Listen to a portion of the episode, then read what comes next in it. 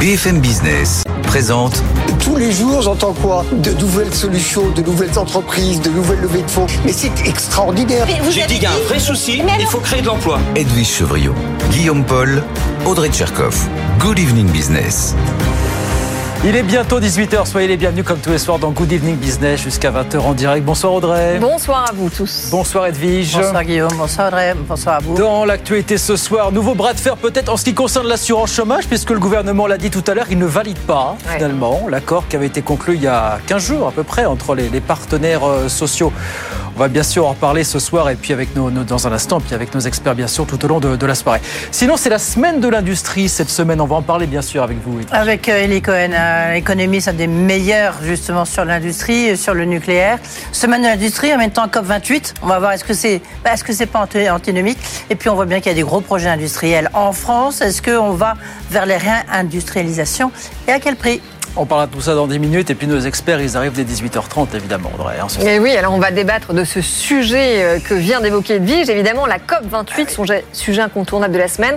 Elle débute ce jeudi à Dubaï. On vous dévoile à 19h d'ailleurs une étude inédite sur la perception des Français sur les enjeux écologiques. Alors, ils y sont de, de plus en plus sensibles, mais ne font confiance ni à la COP, ni aux responsables publics pour agir efficacement. Alors, en qui peut-on avoir confiance? Eh ben, réponse tout à l'heure. Réponse tout à l'heure. Voilà le programme non exhaustif. On est ensemble jusqu'à 20h, bien sûr, sur BFM. Good Evening Business, le journal.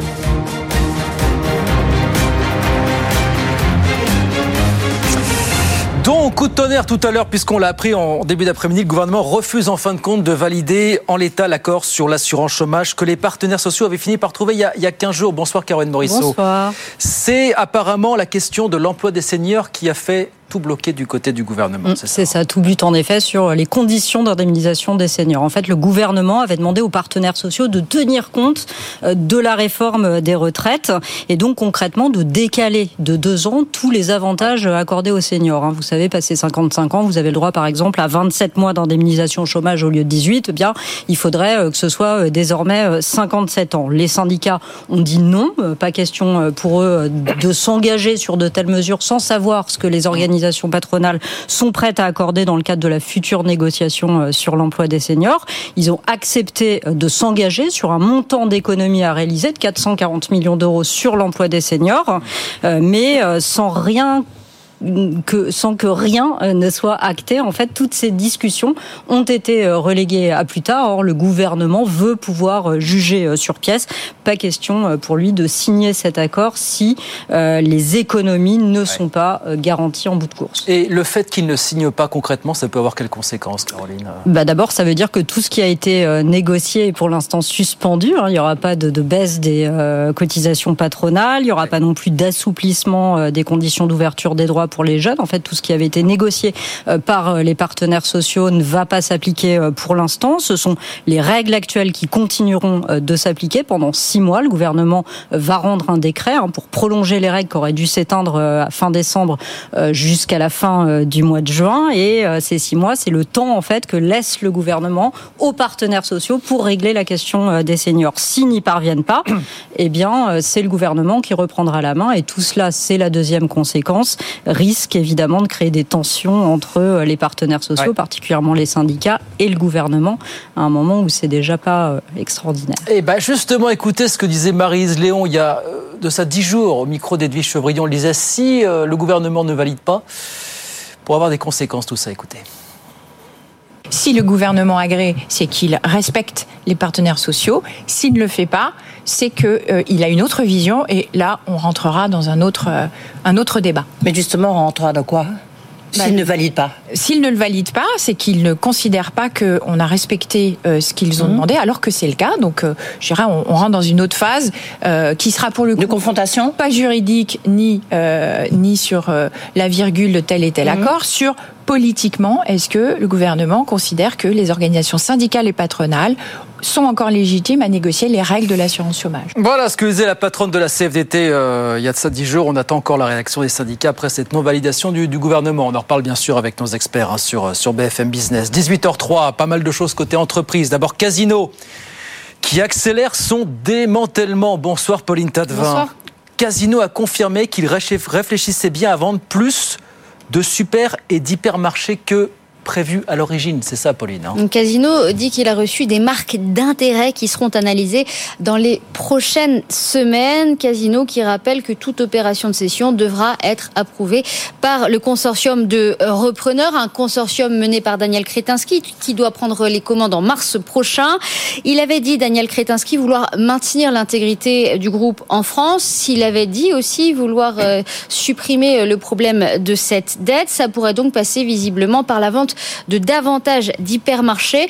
Il faut scier rapidement la branche avant que l'arbre ne pourrisse. Commentait récemment une source insistant euh, sur le fait qu'il valait sans doute mieux remettre ces hypermarchés en place sous une autre enseigne euh, de façon à les sauver. Et est-ce qu'on sait qui pourrait être intéressé par tous ces magasins, euh, Pauline alors, alors Michel-Édouard Leclerc sur BFM ce matin dit pourquoi pas en fonction des propositions qui seront faites. D'après nos informations, d'autres distributeurs, Auchan, Carrefour ou encore Système U regardent aussi et il n'est pas exclu non plus qu'Intermarché décide de reprendre plus de magasins que les 133 déjà prévus dans l'accord scellé euh, avec Casino. Solliciter ces distributeurs ne commandent pas, mais d'après ce que l'on sait, ils étudient ce qu'il y a à faire avec pour certains beaucoup de prudence. Hein. D'ailleurs, certes, dans le secteur, la règle d'or, c'est l'emplacement et dans un contexte de zéro artificialisation des sols, ça a d'autant plus de sens de vouloir racheter des magasins qui existent mmh. déjà, mais l'état de ces grandes surfaces casino inquiète visiblement euh, certains acteurs.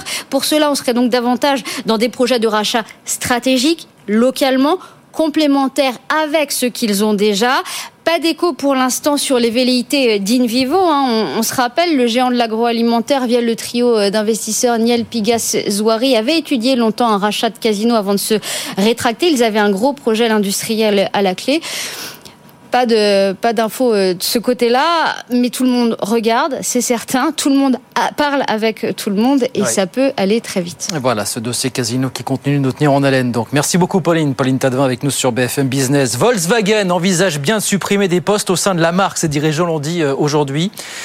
Il précise vouloir jouer sur les non-remplacements de départ euh, à la retraite ou des départs anticipés. Vous savez que Volkswagen s'est engagé à économiser 10 milliards d'euros d'ici 2030. Et puis, on vous le disait, on est à quelques jours de la COP 28. Et ce matin, c'est le chef économiste de Total Energy qui est passé sur BFM Business. Et il l'a dit très clairement, tout le monde doit prendre sa part de l'effort, mais nous, pétroliers, nous devons continuer à investir dans le pétrole. En gros, on n'a pas le choix, écoutez. Si aujourd'hui on arrête d'investir dans tous les champs pétroliers, la production va baisser de 3 à 4% par an. C'est mécanique, c'est un problème de robinet. Quand vous sortez la pétrole, il y a moins de pression. Là. Donc ça veut dire qu'on arrive à un déficit de l'ordre de 20% de la demande potentielle en 2028, dans 5 ans. Et c'est là où les, mes collègues ont raison de vous dire, bah, un déficit de 20%, ça correspond à une augmentation des prix de 2 à fois 3. Donc on n'a pas le choix de continuer à développer des nouveaux champs. On le fait en attendant, enfin, on le fait de la façon la plus responsable possible, en essayant que ça soit le moins polluant possible, mais on n'a pas le choix. Voilà, on n'a pas le choix. Thomas Olivier Léautier, donc chef économiste de Total Energy, qui était avec nous ce matin sur BFM Business. Puis à quelques jours de la COP 28 à Dubaï, figurez-vous que c'est le président de l'événement lui-même qui se retrouve sous les feux des projecteurs. Ahmed Al-Jaber, c'est son nom, qui est aussi président d'une compagnie pétrolière est soupçonné, d'après la BBC, d'avoir utilisé son rôle de patron de l'événement pour conclure des marchés dans les énergies fossiles, démenti catégorique de la part des organisateurs de la COP28 aujourd'hui. 18h08 sur BFM Business, on va sur les marchés. Étienne Braque, bonsoir depuis Euronext à la Bourse de Paris. Comment ça s'est passé cette journée à la Bourse de Paris, Étienne? C'était calme, très calme, même si vous avez un CAC 40 qui clôture sur les plus bas niveaux de la séance, moins 0,3%, 7265 points. Alors la semaine dernière, c'était calme parce qu'il y avait Thanksgiving, parce qu'il y avait le Black Friday, mais là, vous avez des volumes d'échanges qui restent euh, très faibles. On s'approche à la fin du mois de novembre et une très belle performance depuis le début du mois, quasiment 5% euh, pour euh, le CAC 40. Et là, ça manque un petit peu de catalyseur pour aller plus loin en attendant des chiffres d'inflation jeudi aux États-Unis. Jeudi également, journée très importante avec la réunion de l'OPEP. En attendant, vous avez un baril de pétrole qui se stabilise à 80 80 dollars. Et puis à noter, élément important, comme quoi tout le monde n'est peut-être pas très à l'aise avec les niveaux actuels, l'once d'or qui est sur des niveaux de mai dernier, au-delà des 2010 dollars pour une once d'or. C'est une hausse de 0,6% ce soir. À noter Kering qui cède 0,5%. Mouvement de grève quand même, c'est assez rare dans le secteur du luxe en Italie pour Kering, pour sa marque Gucci. Et puis vous avez également les foncières qui sont bien orientées, que ce soit dans le SBF 120 et dans le CAC 40. Retour un petit peu des valeurs mal aimées de ces dernières années. Le CAC 40 donc qui commence la semaine sur une légère baisse, moins 0,3% ce soir à la clôture, légèrement sous les 7300 points, 7265 points au fixe. Merci beaucoup Étienne. On regarde rapidement ce qui se passe à Wall Street, bien sûr à, à la mi-séance. Le Dow Jones qui perd 0,2%, 35 316 points, et puis l'indice Nasdaq de son côté qui grappille 0,1%, 14 270 points. 18h09. L'économiste et directeur de recherche au CNRS, Elie Cohen, est l'invité d'Edwige Chevrillon dans la grande interview dans un instant sur BFM Business. À tout de suite. BFM Business présente Edwige Chevrillon, la grande interview. Bonsoir à tous, bienvenue dans cette grande interview. On va parler industrie et COP28 évidemment. D'abord, est-ce que c'est pas un peu antinomique? On en parle avec euh, un des meilleurs économistes sur les questions industrielles et sur EDF et le nucléaire. Bonsoir Elie Cohen. Bonsoir. Euh, merci d'être avec nous. Vous êtes aussi directeur de recherche bien sûr au CNRS. Euh, ouverture de la semaine de l'industrie. Euh, je ne sais pas si vous avez vu parce que c'est comme un, enfin c'était un de nos fleurons. Atos en bourse a encore dégringolé de 10% aujourd'hui. Euh, est-ce que c'est, on assiste vraiment à un naufrage d'Atos? Et surtout, est-ce qu'il y a un espoir? On assiste surtout à l'échec de la solution qu'avait en tête Thierry Breton pour euh, construire une informatique puissante en France. Il a cru qu'on pouvait marier les services informatiques euh, ordinaires avec un investissement particulier dans la sécurité et un investissement dans les gros ordinateurs. C'était la reprise de Bulle. Mmh.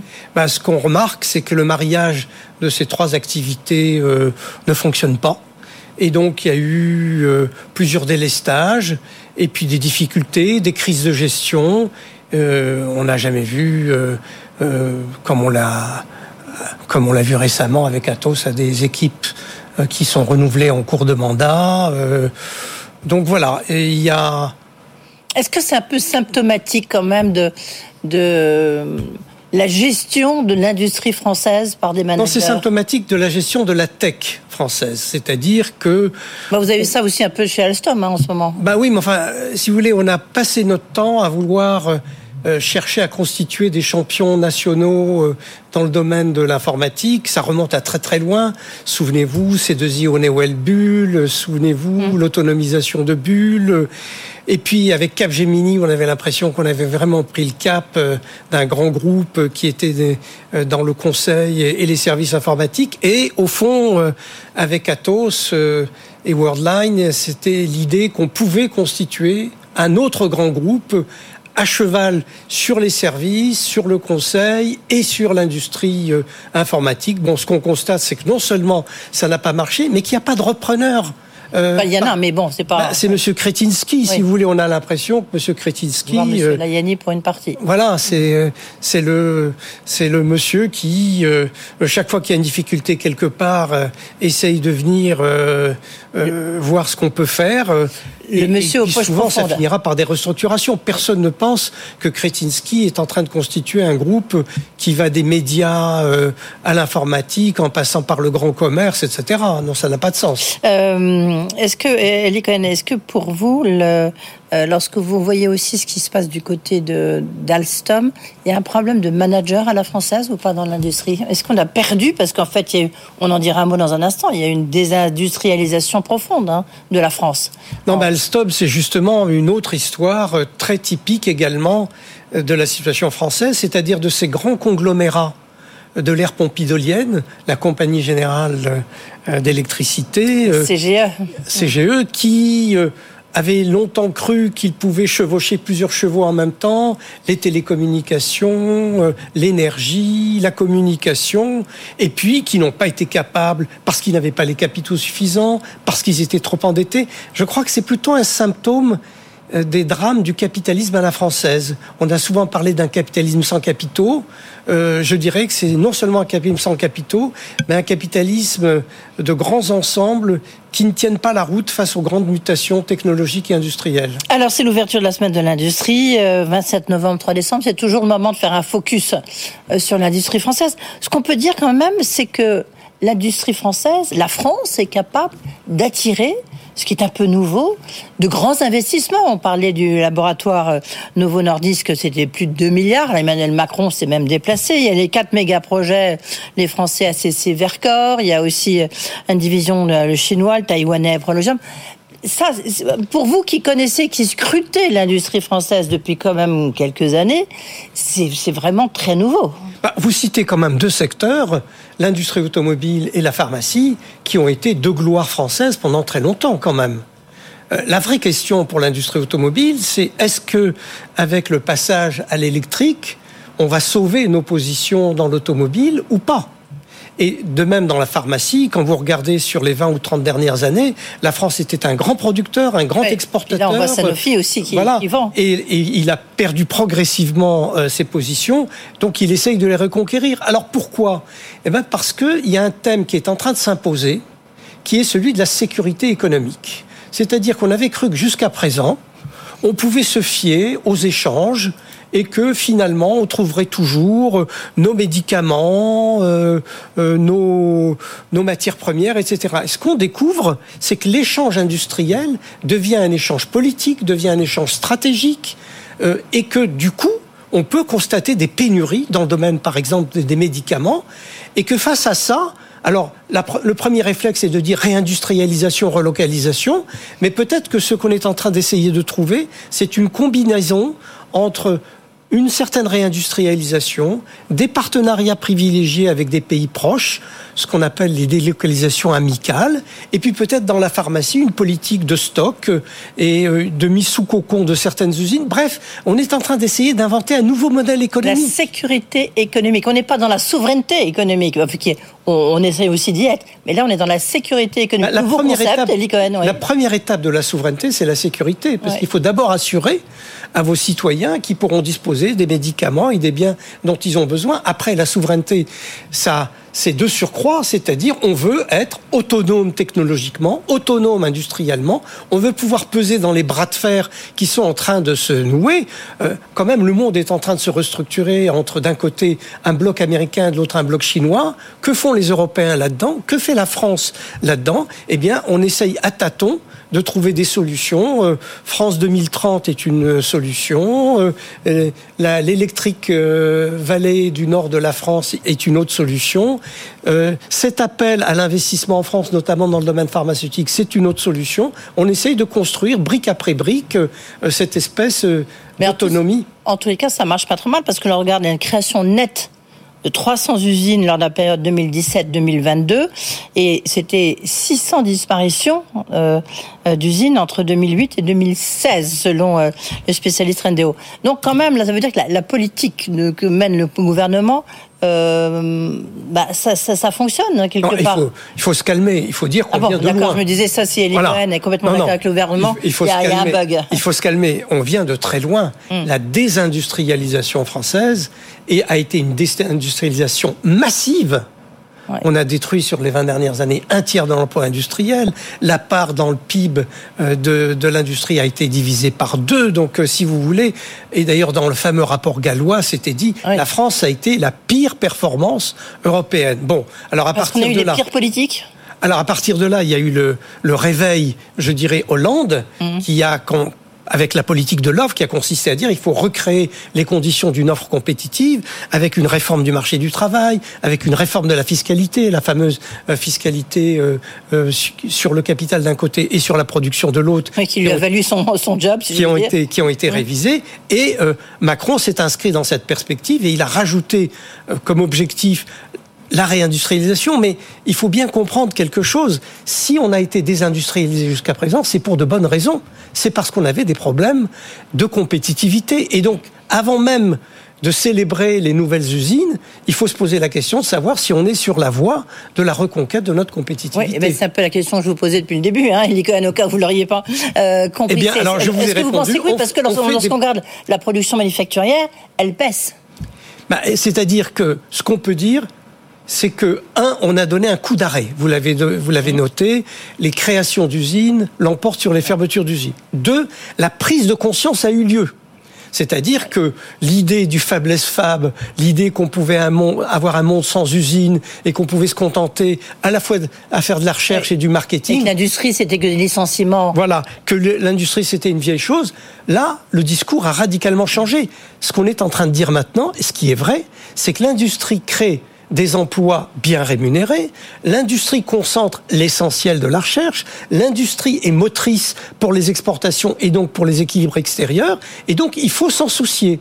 Et comment s'en soucier? Pas en disant on va rapatrier les usines qui ont été perdues, euh, qui sont allées au Maroc, dans l'ex-Yougoslavie, etc. Non, ça on le fera jamais. Par contre, il faut profiter du tournant technologique actuel pour qu'à la faveur des innovations détectées, par exemple dans la mobilité électrique, etc., on crée un potentiel de production sur le sol national, d'où les batteries et d'où l'électrique vallée. Alors, on a euh, quand même un atout.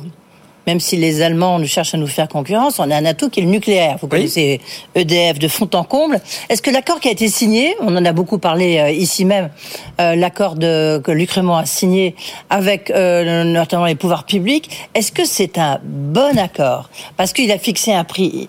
Est-ce qu'il a gagné son bras de fer par rapport notamment à Agnès Pannier-Runacher?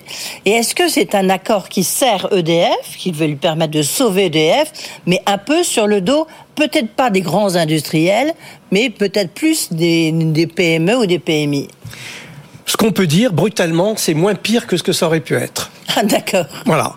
Il faut voir que EDF fait face à un mur d'argent avec sa dette colossale, avec des investissements en financement colossaux, avec une surveillance européenne qui lui avait fait consentir cette arène à 42 euros, qui était un jeu où il perdait à tous les coups. Avec, enfin bref, je peux continuer la liste. euh, donc, euh, Donc cet accord. quand donc cet accord, qu'est-ce qu'il permet? Il permet d'abord de sortir de la nasse de l'arène. Euh, Cette situation dans laquelle on, EDF était obligé de vendre un tiers de sa production à ses, à ses concurrents s'il le voulait bien à un prix dont on nous dit aujourd'hui qu'il est inférieur au prix coûtant, c'est quand même quelque chose d'assez ahurissant. On sort de là, on va passer de 42 euros pour l'ancienne arène à 70 euros, qui est le nouveau tarif fixé pour le. euh, Mais encore, il y a des, on voit bien que c'est, il n'y a pas le même tarif pour tout le monde. En ah plus, non, mais ça, c'est le premier élément. Donc, premier élément, on est passé de 42 euros à 70 euros.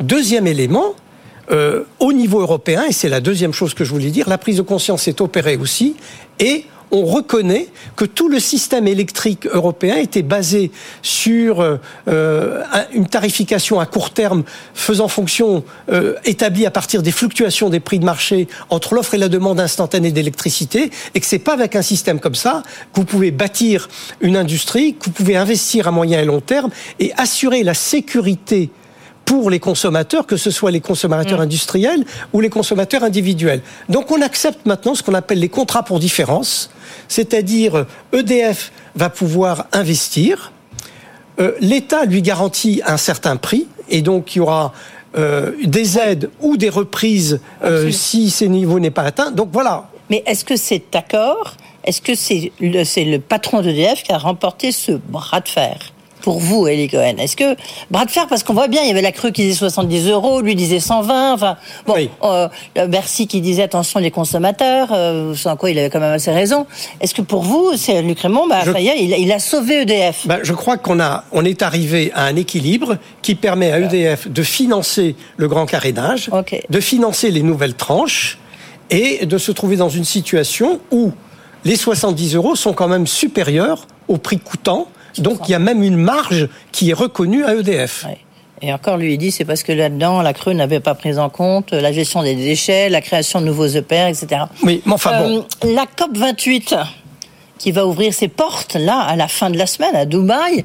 Vous en attendez quoi? Alors vous avez raison de les mettre en face parce, Ah oui, que, parce que intéressant. On pourrait dire, mais pourquoi il y a un objectif de réindustrialisation à partir du moment où il y a un objectif de décarbonation? Est-ce que réindustrialisation et décarbonation, ça va de pair? A priori, non. Puisqu'on voit bien que le premier réflexe des industriels euh, du pétrole, du gaz, etc., c'est de continuer à investir.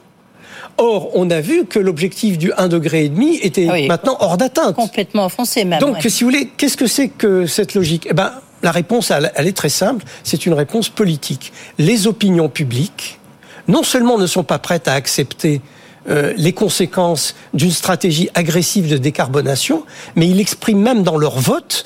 Et moi, ce qui me, ce qui me Oui, frappe, c'est qu'aussi ouais. bien qu'en Hollande ailleurs, on dit, ben non, on ne veut pas de cette décarbonation de bobo. Alors c'est pas vrai du tout, c'est pas une décarbonation de bobo, mais il n'empêche que ceux qui euh, habitent dans les banlieues lointaines, qui sont obligés d'avoir deux véhicules, qui ont une chaudière au gaz ou au fioul, etc., ils disent bah, on n'a simplement pas les moyens d'investir dans cette décarbonation dont vous nous Oui, parlez. Ok, mais il y a quand même une responsabilité énorme par rapport euh, aux générations suivantes lorsque vous voyez l'état de la planète. Alors vous avez raison, c'est pour ça Donc que je c'est la pense. décarbonation? Alors je pense qu'il y aura euh, décarbonation, mais comme la décarbonation, ça veut dire dans certains cas perte pure et simple de certains investissements qui n'auront pas été amortis, il va falloir que la puissance publique mette de l'argent et de plus en plus d'argent et qu'il faut que nous, contribuables, à un moment, nous soyons mis aussi à contribution. Oui, donc il faut une fiscalité. Oui. Vous partagez à peu près le- la même épure que votre collègue Jean Pisani-Ferry Non, euh, j'ai son dit à Jean rapport. Pisani-Ferry qu'avant de ressortir euh, l'impôt sur, la, sur la fortune, on pouvait explorer éventuellement d'autres voies, on pouvait explorer les voies de la maîtrise budgétaire, et que, euh, mais à la fin des fins, si on n'est pas capable, euh, et lui pense que c'est même pas la peine d'essayer, si on pense qu'on est incapable de maîtriser la dépense, si on est incapable euh, de mieux gérer la dépense, ben, il faudra effectivement des ressources nouvelles. Lorsque vous voyez là, je ne sais pas si vous l'avez lu dans la tribune dimanche, euh, euh, ce dimanche, il y avait une, une tribune justement qui était signée de 60 grands patrons. Il y avait notamment Patrick Pouyanné, Catherine MacGregor, Benoît Bazin, etc., etc., en disant il faut accélérer euh, la transition écologique, il faut emmener tout le monde avec nous.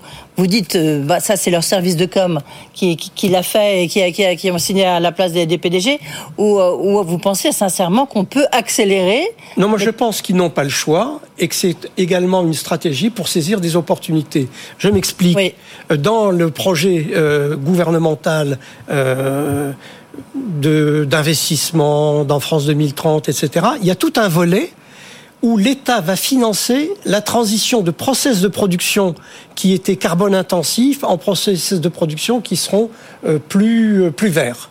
Bah, ça, c'est une opportunité pour, dans le Ça domaine de l'industrie, ouais. dans l'industrie sidérurgi- sidérurgique, euh, dans les cimenteries et dans tous ces secteurs intenses en carbone, eh ben, ils vont pouvoir bénéficier de ça. Premièrement. Deuxièmement, il y a une aide à l'investissement pour les nouveaux secteurs productifs.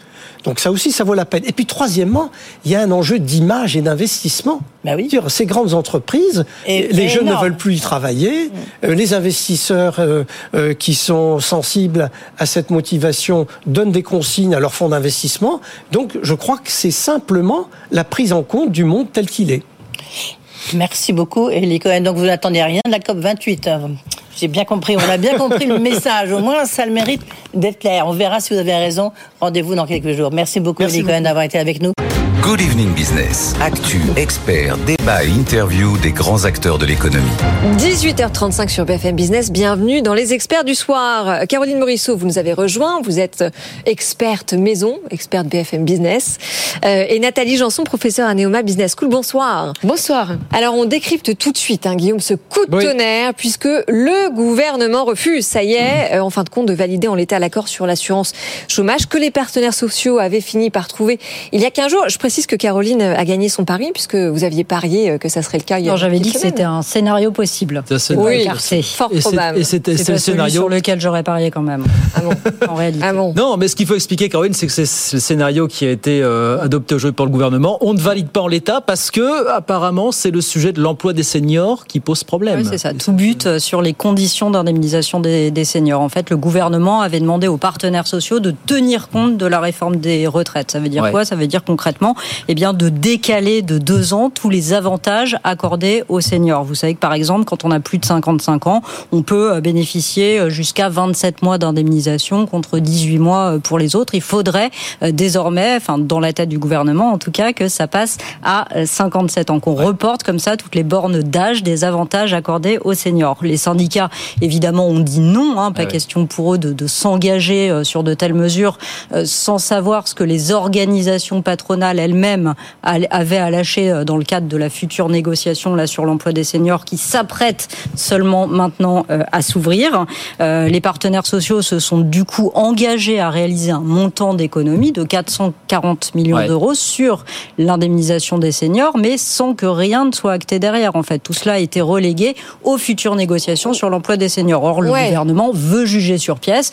Euh, il ne veut pas, il n'est pas question pour lui de signer euh, cet accord tant que euh, Oui, sans, ces- euh, ces garantie à 100%. garanties Ouais. euh, sont euh, virtuelles, théoriques en fait, puisque rien n'a réellement été négocié. Ceci dit, les partenaires sociaux euh, ont pourtant déjà prévu dans la future convention de décaler euh, de deux ans la plupart des droits des seniors. C'est Pas de décaler, non, ils se sont engagés justement sur un montant d'économies. Ces économies, elles correspondent parfaitement à ce que veut le Donc c'est gouvernement. Il 440 remet pas millions. 440 Ouais. millions, mais 440 millions qui derrière n'ont pas été adossés Ouais, à des ça, mesures ouais. concrètes en fait, c'est ça. et qui n'ont pas été Pas bien.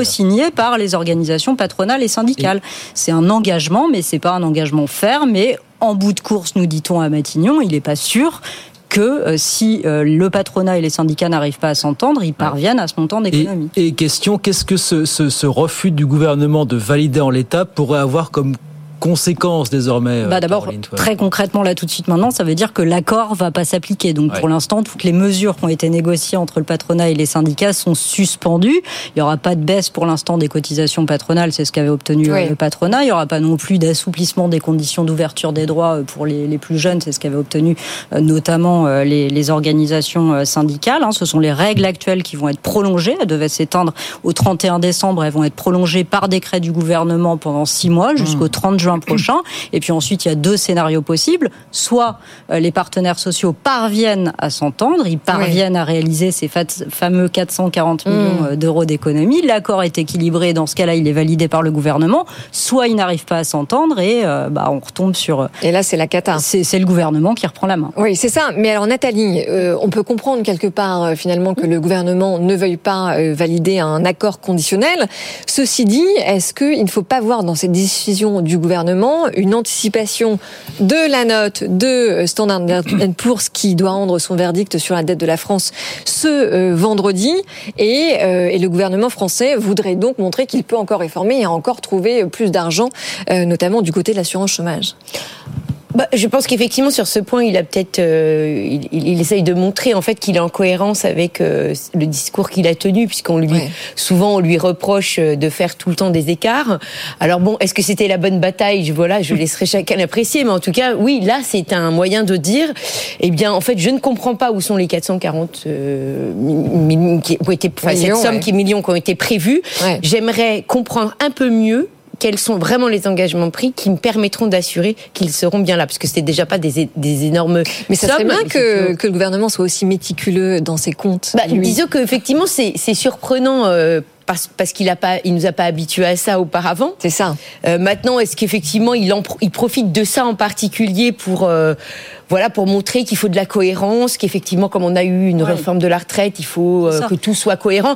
Je pense qu'il y a, voilà, pour une fois, effectivement, il essaye à la fois de cumuler la cohérence. Ouais. quand on fait une réforme des retraites, on doit aligner aussi les réformes de l'assurance chômage qui vont avec, et en même temps dire, bah écoutez, cette fois, on avait, euh, euh, on- effectivement, on n'a pas des économies très ambitieuses, mais si en plus on peut pas les tenir parce qu'en fait on n'a pas de garantie, eh bien, on va encore, euh, enfin voilà, on va encore se moquer euh, du fait qu'on est- on n'arrive pas à, à trouver des économies. Voilà, Caroline. Ouais. Voilà, c'est de ça, ces c'est la décision de la mesures- cohérence. oui, de ces mesures Ouais. dépend la capacité à maintenir les seniors dans l'emploi et plus, donc à atteindre les économies euh, promises dans le cadre de la réforme des retraites et puis euh, l'objectif plein emploi du gouvernement si tant est que ce soit encore possible de l'atteindre. Donc ce sont plein d'enjeux fondamentaux pour le gouvernement. C'est pas seulement C'est un, ces c'est un 440 enjeu fondamental de l'emploi des seniors, évidemment. Il faudra faire attention à ce que ça ne soit pas perturbé, ces négociations qui vont commencer. D'autant que, écoutez, Marise Léon, qui était au micro d'Edwige Chevrillon, ici même, il y a une dizaine de jours, elle disait si le gouvernement ne valide pas cet euh, accord, entrera dans une autre dimension. Écoutez ce qu'elle disait, c'est intéressant quand même. Si le gouvernement agrée, c'est qu'il respecte les partenaires sociaux. S'il ne le fait pas, c'est qu'il a une autre vision. Et là, on rentrera dans un autre, euh, un autre débat. Mais justement, on rentrera dans quoi? Bah, S'il ne valide pas. S'ils ne le valident pas, c'est qu'ils ne considèrent pas qu'on a respecté euh, ce qu'ils ont Mhm. demandé, alors que c'est le cas. Donc, euh, je dirais, on, on rentre dans une autre phase euh, qui sera pour le coup De confrontation? pas juridique ni euh, ni sur euh, la virgule de tel et tel Mhm. accord. Sur politiquement, est-ce que le gouvernement considère que les organisations syndicales et patronales sont encore légitimes à négocier les règles de l'assurance chômage? Oui, on rentre dans un autre débat, on rentrerait surtout euh, dans plus de débat du tout, parce qu'il ne faut pas oublier euh, d'ailleurs que si le gouvernement réussit à prouver que les partenaires sociaux et le patronat ne se sont pas mis d'accord sur ce fameux équilibre euh, budgétaire, eh bien ça leur permet de de remettre la main sur l'UNEDIC.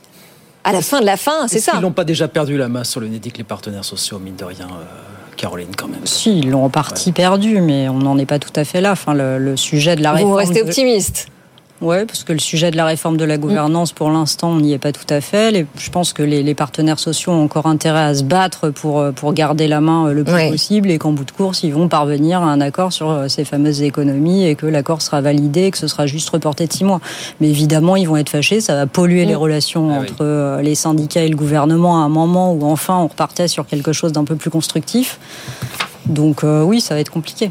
Oui, alors cette phase d'échange constructif euh, aura pas duré longtemps, Nathalie. Non, en effet.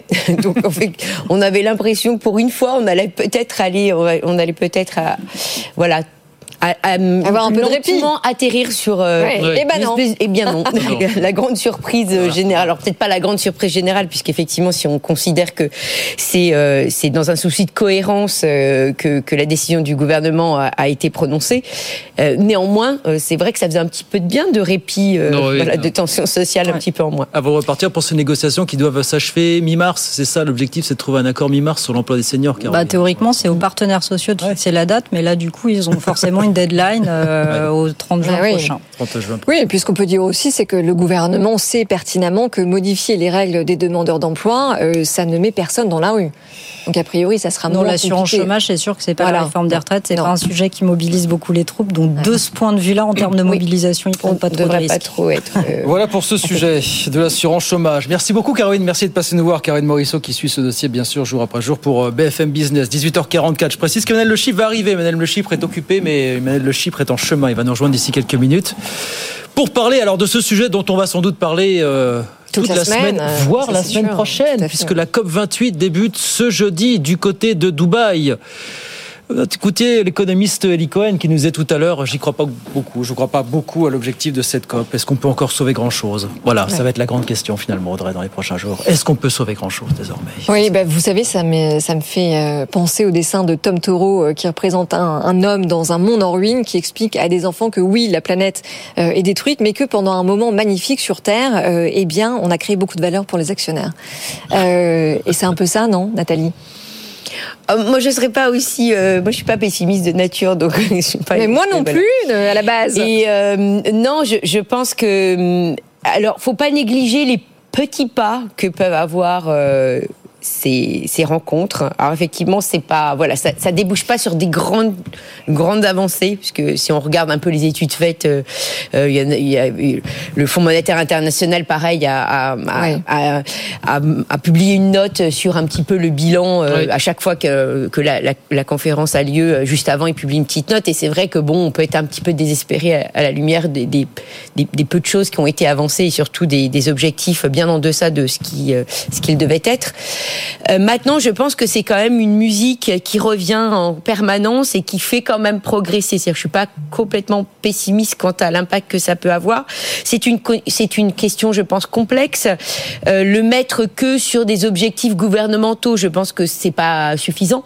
Non, ça, Euh, sûr. bien évidemment, enfin comme on- ici on, on l'a, on- vous le vous le discutez très largement et puis avec les, les chefs d'entreprise que vous recevez, Ouais. il est bien évident que l'in- l'innovation, enfin le secteur privé, c'est quand même celui qui aidera grandement, qui contribuera grandement. Alors évidemment, l'É- l'État peut avoir euh, effectivement un rôle de, de voilà de, montrer la voie, mais néanmoins c'est bien par, euh, par- c'est bien par les entreprises et le privé qu'on aura ces innovations qui nous permettront effectivement d'accélérer cette transition euh, écologique. Et c'est plus par là qu'on peut espérer euh, que ça arrive. Oui, alors en même temps, je rebondis sur ce que vous disiez au début. Quand on regarde euh, les euh, engagements qui ont été pris durant ces 28 années de COP, parce que ça fait 28 ans donc que la COP existe, eh bien, il y a eu quand même des annonces très fortes, évidemment, les accords de Paris, mais pas que. Hein, à mm. Copenhague, en 2009, les pays riches s'étaient engagés à donner 100 milliards par an aux pays pauvres, qui sont les plus impactés, mais évidemment par la pollution des pays les plus riches. Bah, justement, pour compenser ces dommages-là et les aider à financer leur transition, ça n'a jamais été respecté parce qu'il n'y a jamais eu de mesures coercitives qui ont été mises en place et que tout ça a été imaginé sur des bases de contribution volontaires. Et donc en fait, ces vœux et ces accords pieux, ça ne fonctionne pas et ça fait plaisir que à ceux euh, qui les rédigent. Bien des crises sont passées par là, cela dit depuis depuis cette date. Hein. oui, oui, oui, tout à fait. Bien des crises sont passées par là. Les, les crises ont montré qu'effectivement, quand même, on avait des liens entre les pays et qu'il ne fallait pas négliger le fait qu'il y ait des effets collatéraux. On est tous dans le voilà, on est on est tous dans le même bain. Il faut pas le négliger. Bon, néanmoins, effectivement, c'est vraiment, euh, c'est pour ça ces côtés d'engagement. Mais pour d'autres sujets, c'était la même chose. Hein, pour le développement économique, les contributions, on voit bien que c'est pareil, ça n'a jamais beaucoup abouti. Et c'est vrai que euh, favoriser localement des solutions, c'est sans doute beaucoup plus efficace que de vouloir euh, contribuer à des aides. Donc c'est pour ça qu'effectivement, je, je, crois moins à, à, aux grands plans gouvernementaux et beaucoup plus au fait que le que la, la, la vivacité du, du réseau local pourra, prend en main en fait ces problématiques-là. Alors, je, de mémoire, quand on mm. se penche sur ce qu'ont été les dernières COP, à chaque fois il y a toute une scénographie avec mm. la, scénographie du communiqué final. Oui, oui.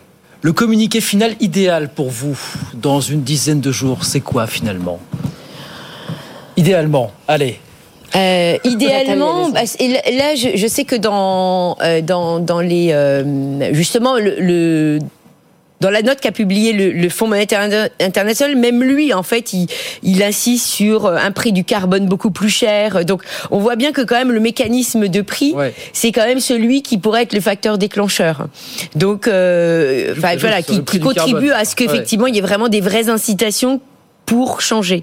Donc en fait, ce serait ça, ce serait euh, d'essayer de, de, parce que le problème dans les pays en développement, c'est aussi le problème de la corruption qui est autour, euh, bien évidemment, des initiatives et des, de la gestion des fonds. Euh, donc ce serait effectivement de, de idéalement de d'essayer de, de, je ne sais pas comment on pourrait, c'est là la partie la plus importante, mais effectivement de faire en sorte que, que les, les, les initiatives privées soient favorisées sans sans d'interférence de gouvernement qui les empêche. Euh, voilà. Bon, comment est-ce qu'on peut faire ça euh, Enfin, je vous trouve très gentil par rapport aux majors euh, du pétrole, Nathalie. oui, les, les, les, majors de, pétrole, en tout cas dans les pays aujourd'hui, quand on regarde Total, ils, sont quand même assez dans, dans au niveau de, de, nos pays à nous, ils sont quand même très impliqués dans la transition écologique aujourd'hui au niveau des fonds euh, ah, il, je suis pas du tout d'accord avec ça, mais je crois que Guillaume veut nous faire passer un son. Mais oui, on va écouter. Euh, c'est le patron, c'est le chef économiste de Total Energy qui est Justement, ça, vrai, ça tombe bien. Oui, et lui disait clairement, oui, chacun va prendre sa part de l'effort, chacun doit prendre sa part de l'effort. mais il le disait aussi, on a besoin de continuer à investir dans le pétrole malgré tout. Parce qu'on en a besoin pour pouvoir faire la transition. Bah, écoutez ce qu'il nous disait. Si aujourd'hui on arrête d'investir dans tous les champs pétroliers, la production va baisser de 3 à 4% par an. C'est mécanique, c'est un problème de robinet. Quand vous sortez la pétrole, il y a moins de pression là. Donc ça veut dire qu'on arrive à un déficit de l'ordre de 20% de la demande potentielle en 2028, dans 5 ans. Et c'est là où les, mes collègues ont raison de vous dire, bah, un déficit de 20%, ça correspond à une augmentation des prix de 2 à fois 3. Donc on n'a pas le choix de continuer à développer des nouveaux champs. On le fait en attendant, enfin, on le fait de la façon la plus responsable possible, en essayant que ça soit le moins polluant possible, mais on n'a pas le choix. Alors que les pétroliers fassent pas encore suffisamment d'efforts, que la R&D, l'investissement dans les énergies vertes ne représente pas une part très significative toujours de leur chiffre d'affaires, je suis d'accord. Mais de là...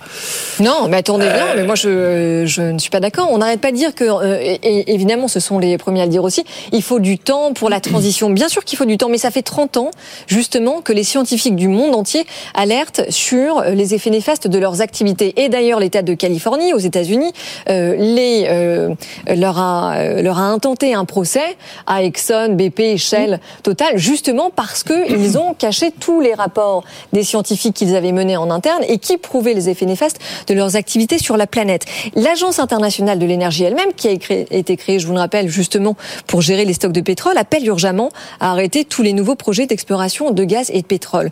Et de l'autre côté, on a BP et Shell qui annoncent qu'ils n'ont plus l'intention de tenir leurs objectifs climatiques, que euh, Total, euh, Patrick Pouyanné notamment, comme ses deux concurrents, a annoncé qu'il allait continuer à investir dans les nouveaux puits de pétrole au moins jusqu'en 2030. Donc la question c'est est-ce qu'on peut faire confiance aux pétroliers pour nous sortir du pétrole? La réponse est non. Euh, non, la, réponse sera pas chez eux. Euh, effectivement, ce sera pas uniquement chez eux. De toute façon, on le voit bien même dans les pays producteurs de pétrole. Enfin, ils vont pas euh, non plus s'auto. Oui, mais ils sont censés réduire, je vous le rappelle, de 60% leur production d'énergie fossile. Ils sont comme des acteurs de la transition énergétique. Oui, bien sûr que c'est des, des, des, acteurs de transition, et, mais et, il n'y a pas, enfin, en tout cas, la solution, elle, elle viendra. Il faut pas compter sur eux. Effectivement, eux, ils ne sont qu'une partie de la solution en les obligeant à investir dans la transition. Le, la, la, réponse, elle sera davantage dans les dans les solutions offertes d'alternatives, c'est-à-dire mmh. qu'est-ce qu'effectivement peut vraiment prendre le relais pour qu'on vienne, c'est-à-dire des, des, des, énergies qui n'ont rien à voir avec eux. Et c'est quand ils seront effectivement mis face à, à une concurrence en termes de substitution des mmh. énergies que là, on aura un véritable une véritable adaptation. C'est-à-dire que le jour où ils, auront, bon déjà ils ont quand même, même si la, le, le, tableau est un peu noir, euh, néanmoins, euh, faut quand même rappeler que la que la production aujourd'hui euh, des de, biens et services est contient contient moins de pétrole que c'était le cas. Il y Donc, faut pas être totalement non plus pessimiste. Néanmoins, je suis bien d'accord qu'il y a encore du chemin à faire, mais ce chemin à faire, il vient vraiment euh, des alternatives qui vont, qui, qui émergent. Et, et en fait, euh, bien évidemment, ils vont contribuer, mais de façon euh, en, traînant des pieds. Euh, je, je, pense que c'est relativement. Enfin, ce n'est pas. Ils vont pas être les premiers à sauter de joie en se disant euh, voilà, on va s'auto-censurer au niveau de l'activité.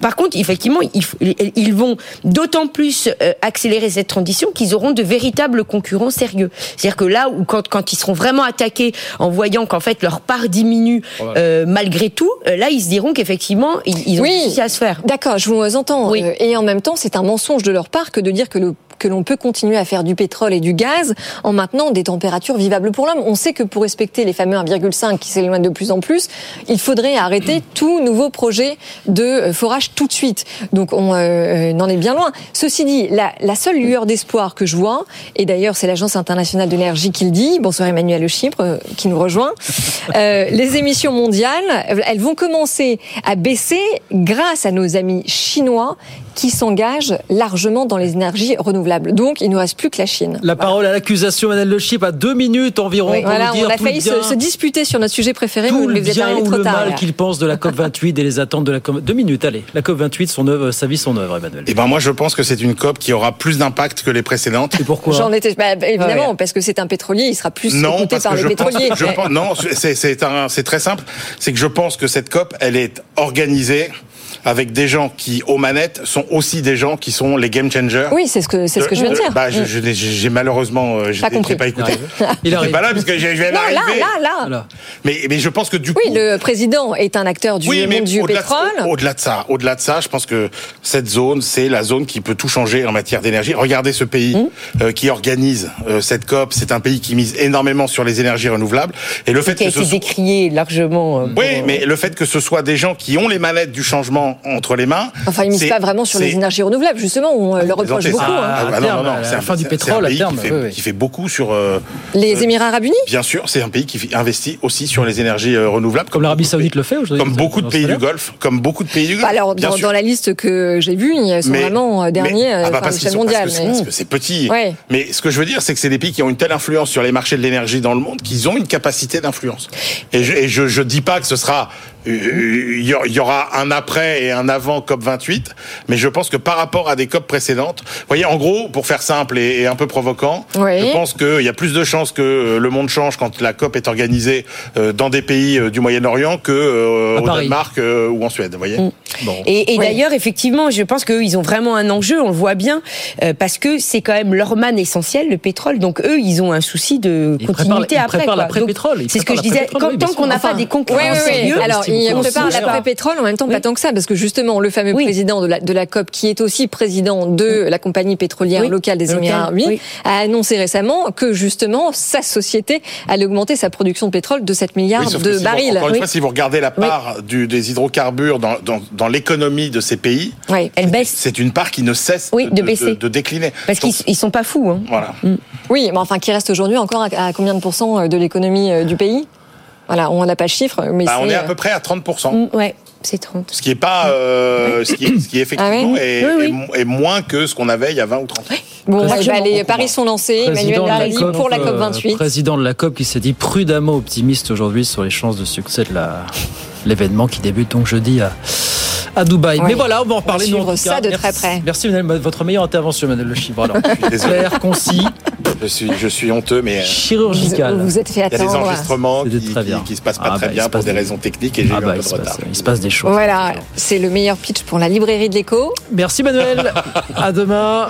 Qui est très Euh, bien. comme Qui est très bien. On a juste Toujours. eu quelques petits Voilà, Ça. à regarder toutes les semaines. Nathalie revient avec nous dans un quart d'heure jusqu'à 20h avec grand fait. plaisir. À tout de Avec suite, plaisir. Nathalie, avec plaisir. 18h57, nous on revient dans un instant, évidemment. Ah oui, euh, pour parler d'assurance chômage, pour continuer à parler euh, du climat, euh, mais pas que. Et puis on parlera un petit peu des. Ah oui, des. Je, je je, je- je- Rupture conventionnelle. Des ruptures conventionnelles, voilà, Voilà. dans le viseur. Ah oui, ça a été créé pour euh, fluidifier euh, le marché de Voilà. il y a 15 ans. Est-ce le cas- Réponse tout à l'heure. Suspense, suspense. Ça marche très bien, bon qu'on puisse dire. Maintenant, ça coûte à l'assurance chômage, qu'est-ce que vous voulez que je dise? Allez, à tout de suite. Good Evening Business. Actu, experts, débat et interview des grands acteurs de l'économie.